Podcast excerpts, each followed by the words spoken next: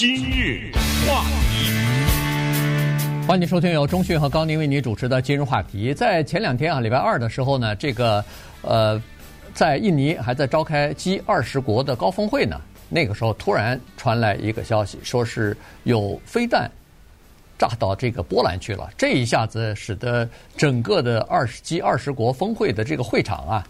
好像有点乱成一团啊！因为当时的情况并不是特别的明朗，所以各国的领袖都在那儿开会呢，就马上要和自己国家的呃军事部门和外交部门的人员来了解具体的情况，然后做出反应。因为当时在估计啊，因为刚刚好波兰旁边这个俄乌在打仗呢。呃，人们一直在担心这个战争外溢哈，外溢到这个或者是扩散到其他的周边的国家去，所以当时的情况就是比较呃紧张一点哈。各各国都在判断这这枚飞弹到底是怎么发射的，从谁发射的，呃，为什么要发射，怎么会落到呃波兰的境内等等啊，这一系列的问题。那当然，现在这个惊慌呢基本上解除了哈，所以今天我们就把这个呃过去这两天。对这个事情的看法，以及这个整个的事情的，呃，现在知道的一些情况呢，跟大家稍微的讲一下。因为这个事情其可怕程度远远超出我们的想象。这个里面必须要提啊，十九世纪的普鲁士的著名的那个将军叫做 Karl von Clausewitz 啊，叫做克劳塞维茨吧。他的关于战争的理论呢是。非常经典的，几乎和我们的《孙子兵法》可以并列的，《孙子兵法》这是中华的财富、知识宝库。还有另外一本书叫做《三十六计》啊，这些都是全球的军事学者们他们要研究的。那么克劳塞维茨的著作也在其中。他在研究战争的过程当中，就提出了最著名的几个理论之一，其中之一就叫做所谓的 friction，就是叫做擦枪走火。嗯。研究人类的战争，其实很多是由意外导致的，是由某一个事件或者是一个所谓的意外事故所导致。不用说那个什么一战的一个费迪南大公什么这些啊，就是有的是啊。在人类的你那个，就你拿看，就拿中国的古代的历史上很多意外，可是你不要忘了，这个意外有的时候是真的意外，有的时候。在战争上面叫做栽赃性的意外，嗯，我就故意制造这个意外，包括第一次世界大战的费迪南大公的那一次刺杀，被认其实你知道后来我我还在节目上介绍过一个电影，是安排好的，他自己的人让他被杀的，就像什么呢？就像是我再跟大家举例，就像是说的日本炸珍珠港，什么罗斯福知道故意不说之类的，对不对？嗯啊，说这个九一一是布什自己炸的，对不对？呃，这些理论当然这都是阴谋论，但是它符合了这个战争的理论。所以波兰被炸这个事情，它其实让我们非常的后怕。后怕就在于波兰是一个北约的国家，按照北大西洋宪公约组织它的宪章的第四款，就是我们这个北大西洋成员国，任何一个国家遭到袭击，其他人说难听点一起打。对，你敢碰我一个，就等于碰我所有的这个成员国。如果现在证明那一颗或者两颗导弹是俄罗斯发射的话，这不就第三次世界大战不就开打了吗？嗯，这不是不是这样？就是就是这么简单。那么沿着这个思绪往下走，现在说是乌克兰意外啊，因为乌克兰的导弹想拦截俄罗斯导弹，不小心落到这边来，炸死俩人。但是我这个里面是完全是。呃，从为一个从一个推测的角度讲这个事儿，只是让大家明白克劳塞维茨的那个理论。那么，乌克兰有没有动机去炸他一下？这全咱们是完全是在假想呢。有啊，嗯，因为什么？我乌克兰我不是北约的成员国呀。我知道隔壁跨一条街就是波兰，波兰是。如果我能想证明俄罗斯炸了他波兰，那波兰不就参战？那我乌克兰不就获救了吗？有这么多国家。我绝对不是说乌克兰是这样做啊，我只是给大家讲这个战争的理论，所以这个事儿非常的可怕，就在这儿。对，所以你你就看得出来哈，在一开始这个事件发生了以后，各个媒体的报道，各个国家发表的言论，你都可以看得出来啊。这个大家都在猜测，一开始没猜测，刚发生的时候全说是俄罗斯，对，你知道吗？呃、主要都是说俄罗斯，呃，原因是呃，当时认为说只有俄罗斯才可以呃做这个事情啊，它符合逻辑啊，哎，它符合逻辑，嗯、但是但是后来呢？美国这个拜登首先啊，他也算是比较早的一个国家站出来说，这可能不太不太像是俄罗斯发生的啊。当然，他说的留了句后话，他说我们还是在进行进行调查啊，这个事儿还没结束。但是从逻辑上讲呢，应该不像啊。这里头当然有一些具体的东西啊，当然也有一些呃，他有军方的资料，对，我觉得他有那种卫星的图啊。最关键的就是波波兰和这个呃。乌克兰交界的这个呃交界的地方，当然还和白俄罗斯也有交界的地方，有二十四小时的这个空中的这种呃监监控吧。嗯。呃，所以呢，他就说了，从呃军方也说啊，美国的军方也说，这个呃拜登当时也说，他说从这个导弹的轨迹哈，它的射发射的轨迹来看，不像是俄罗斯发射的。所谓的轨迹呢，就是说他有记录啊，他知道这个导弹。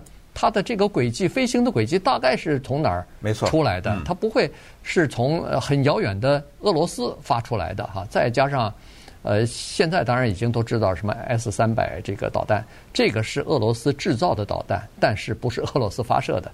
因为乌克兰呃，因为波兰和呃乌克兰吧，哎，乌克兰用的防空系统也是当当年这个俄罗斯提供给他的 S 三百啊，所以呢，这是一个地对空的这么一个导弹。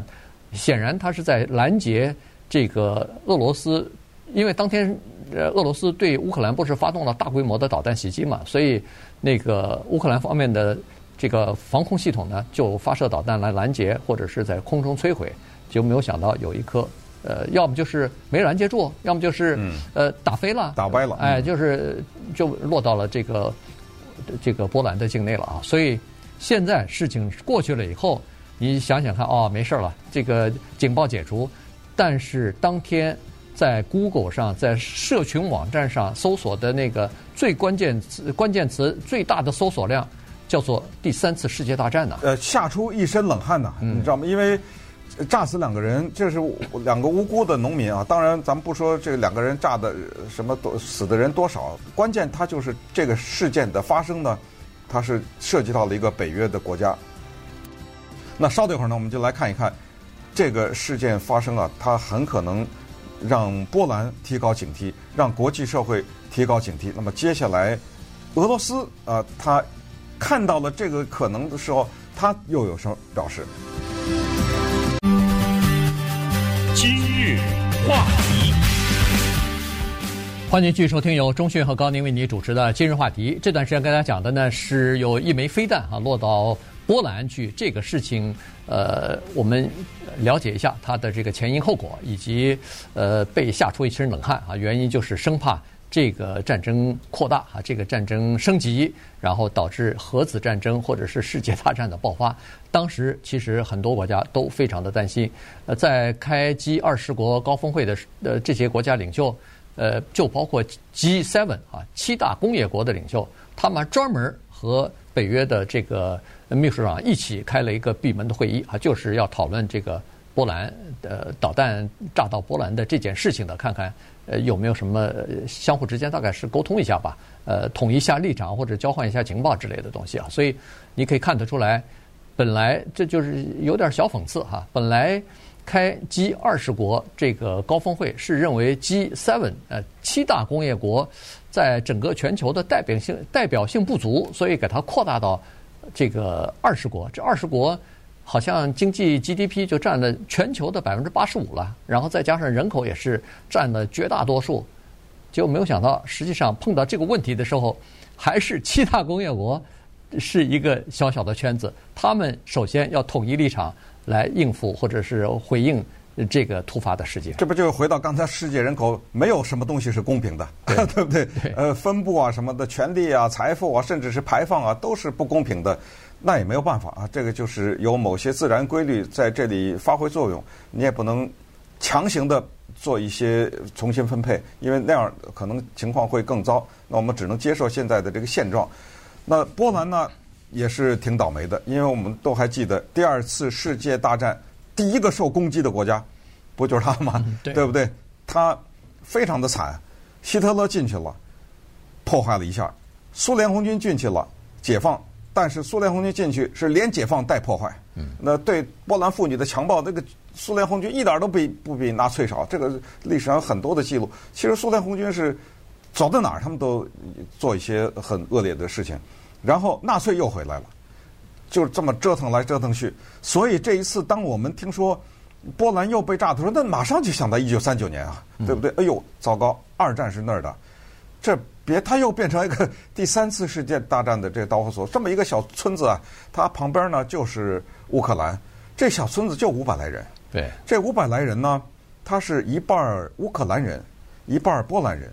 然后在这个一半乌波乌克兰和一半波兰人中间呢，是有很多的犹太人，就是波兰的犹太人和乌克兰的犹太人，是这么一个构成。就是农村，大家种地，所以。星期二下午，当地的时间四点来钟的时候呢，一个六十几岁的一个农民啊，被炸死的两个都在六十岁以上，都是男的。其中有一个刚从地上收了玉米，还是从谷仓里拿，反正就拉了一车玉米，在路上走呢。这莫名其妙，这是真的，这是叫飞来横祸。天上咣当的一个导弹下来，把他给炸死了。可能不远的地方还有另外一个六十岁的农民吧，两人就这么被炸死了。这就是。发生的这么一个情况，呃，在某种意义上说，还也就是说，幸好吧，是在旁边的一个村庄。你要是弄到一个城市里面去，对，给炸死个五百五百人，哇，这是话怎么说呀？你说？对对，这个就是大的问题了哈。但所以当时啊，大家都在猜测啊，到底怎么回事啊？原因不清。所以波兰的总统呢，当时也就提出来了，说他们很可能会动用北约的这个第四。呃，保护啊，然后这个第四保护呢，就是说，当一个国家他认为自己的领土完整、政治独立和国家安全受到威胁的时候，希望其就是提出这样的讨论啊。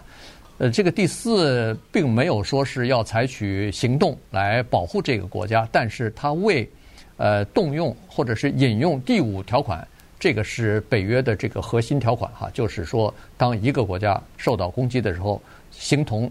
攻击整个北约组织所有的国家啊，在那个第五条款如果动用的话，先第四后第五，先第四，第四讨论以后，大家有了共识之后，才决定要不要动用第五，要不要引用这个第五条款啊。所以呢，呃，第四是引用第五条款的必须的一步啊，必须需要先走这个过程的。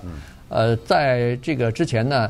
曾经有过若干次啊，这个北约国家呃动用这个第四条款，但是好像第五条款还没用过呢啊。这个因为它是二次世界大战之后才成立的嘛，所以二次世界大战之后，哦，应该算是第五也算是用过一次哈。所谓用过，就是在二零零一年美国呃遭到恐怖主义袭击行动九一之后，美国在第二天九月十二号就引用了这个北大西洋公约组织的这个。